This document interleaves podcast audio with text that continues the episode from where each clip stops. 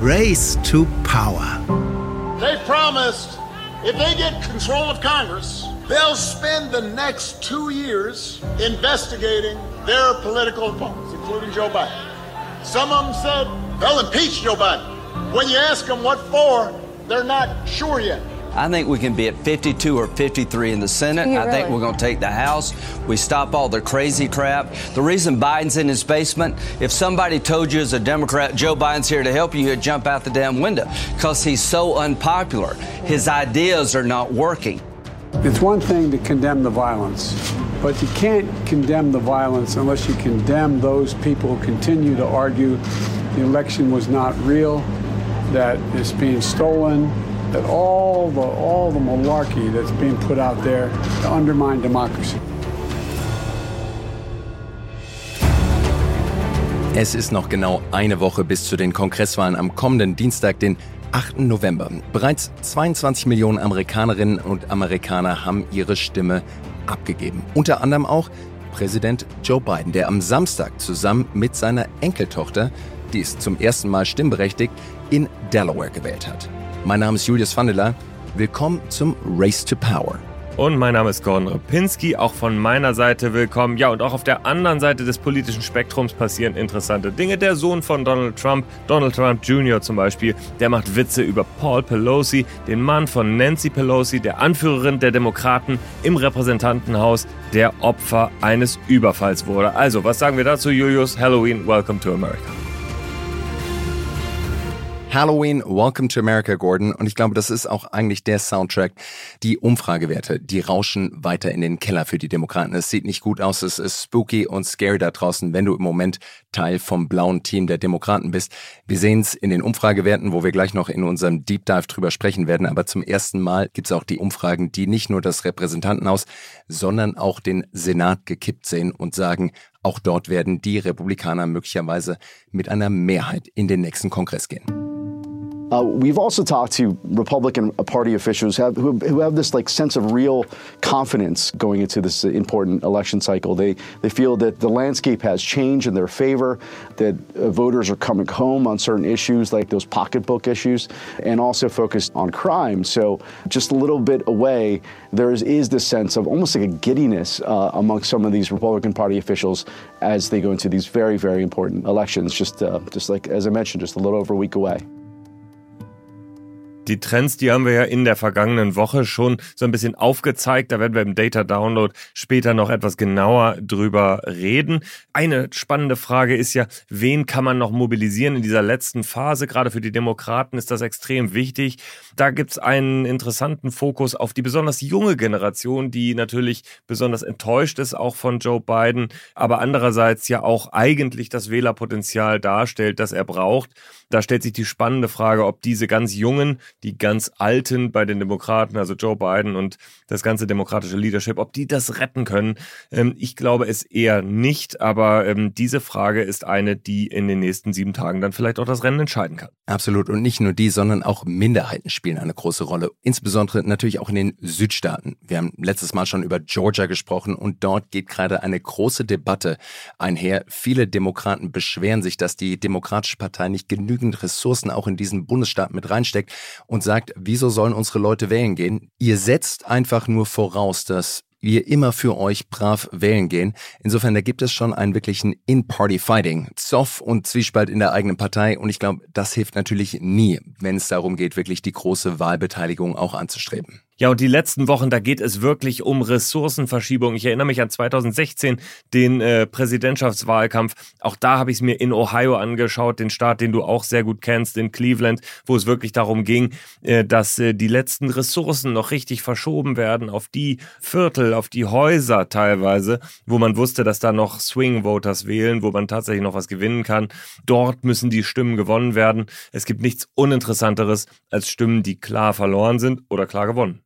Aber du sprichst schon über die Swing States und dazu gehört natürlich auch Georgia oder auch Ohio. Aber was ich auch bemerkenswert finde, ist, es sind auch die demokratischen Hochburgen, die plötzlich hier in Play sind. Zum Beispiel New York. Na, New York. dort. Plötzlich müssen die Demokraten wirklich darum bangen, ihre Hochburg New York des Gouverneursrennen dort eben auch aufrechtzuerhalten. Dort ist nämlich der Herausforderer der Republikaner Lee Zeldin, der die Demokratin, die amtierende Gouverneurin Kathy Hochul herausfordert.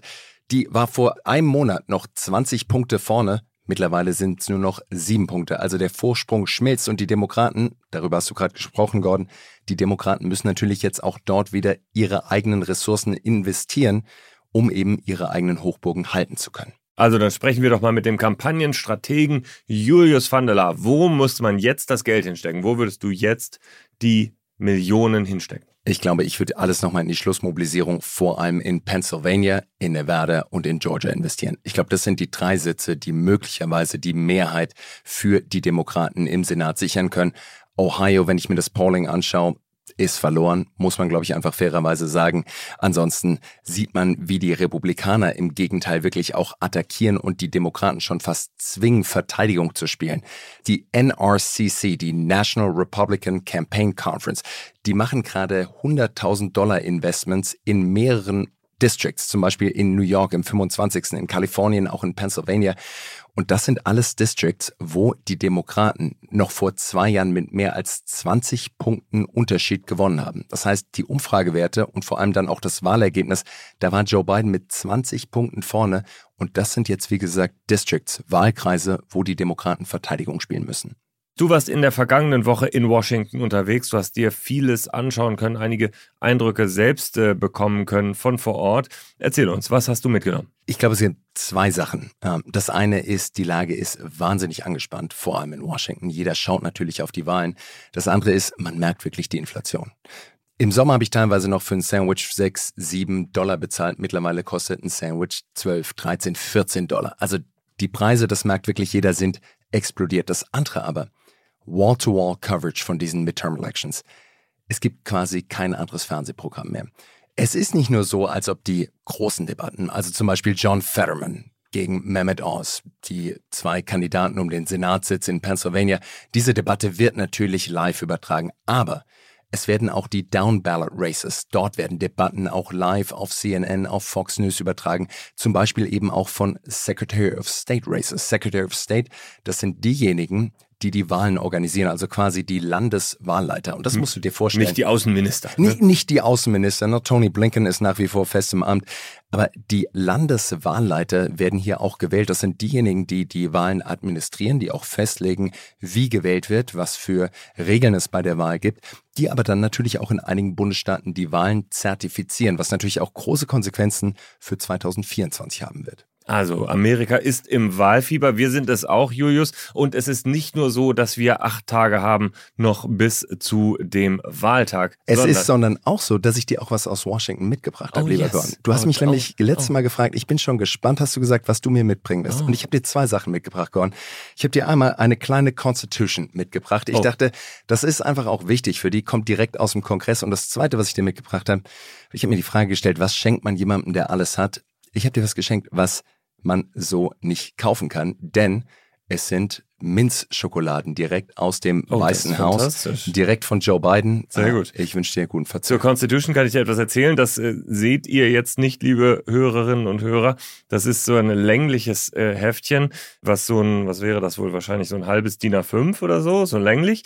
Ähm, und tatsächlich habe ich eine Constitution schon bei mir zu Hause stehen. Die habe ich äh, damals bekommen von Kizzer Khan, wenn du dich an den noch erinnerst. Der hat diese Constitution ja damals bei der Hillary Convention hochgehalten und zu Donald Trump gesagt, Have you ever read this Constitution? Und das war der Moment des Parteitags.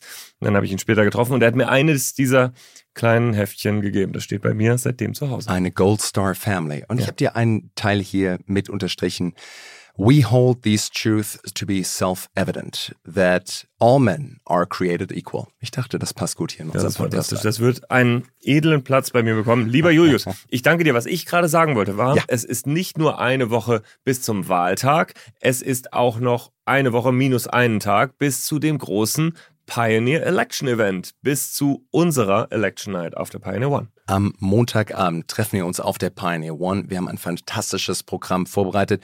Chelsea Speaker wird mit dabei sein und wir werden einmal über diese Midterms mit euch allen diskutieren. Und insofern laden wir hier ganz herzlich ein, kommt auf The Pioneer auf unsere Webseite und registriert euch für dieses Abendevent. Es gibt, glaube ich, Sekt, Bier, alles, was man sich so vorstellt, was es wirklich für eine Election Night Party braucht. Wir freuen uns, wenn ihr dabei seid. Ja, und vor allem gibt es natürlich eine spannende Debatte darum, worauf es jetzt wirklich ankommt, äh, wie die Chancen stehen, wie Konsequenzen sind. In äh, ein paar Tagen werden wir noch schlauer sein, äh, in welche Richtung Amerika sich bewegen wird. Und es wird einfach ein toller Abend, ein spannender Abend mit sehr vielen Grafiken und Analysen. Und lass mich nochmal über die Konsequenzen sprechen, weil darüber werden wir auch gleich in unserem Deep Dive sprechen. Und die Konsequenzen, was bedeutet das nicht nur für USA, aber vor allem eben auch die internationale Perspektive? Was bedeutet das eben auch für uns, wenn der Kongress, wenn der Senat, wenn das Repräsentantenhaus möglicherweise auch in die Hände der Republikaner fällt? Gordon, was sind unsere Themen in diesem Podcast heute? Wir werden einmal auf die Folgen dieser Midterms für Europa äh, zu sprechen kommen. Also was passiert in der Außenpolitik bei den großen Themen, bei China, bei der Ukraine und bei dem Mittleren Osten. Und dann werden wir natürlich über die Schlussmobilisierung sprechen. Wie funktioniert es wirklich?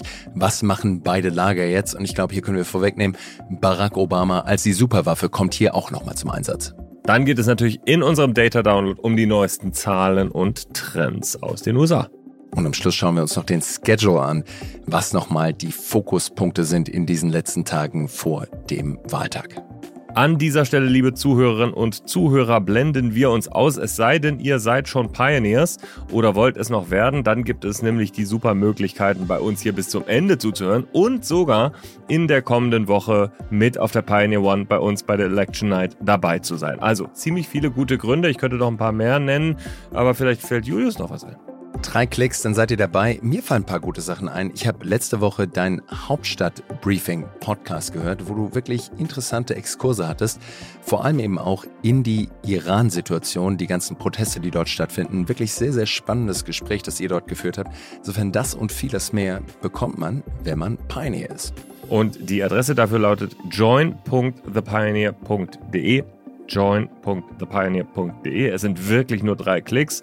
Dann seid ihr dabei und äh, natürlich ist es jederzeit kündbar monatlich. Ihr könnt es euch anschauen und anhören und es wird euch wahrscheinlich gefallen. Also kommt zu uns, unterstützt freien und unabhängigen Journalismus und hört vor allem diesen wunderbaren Podcast bis zum Ende.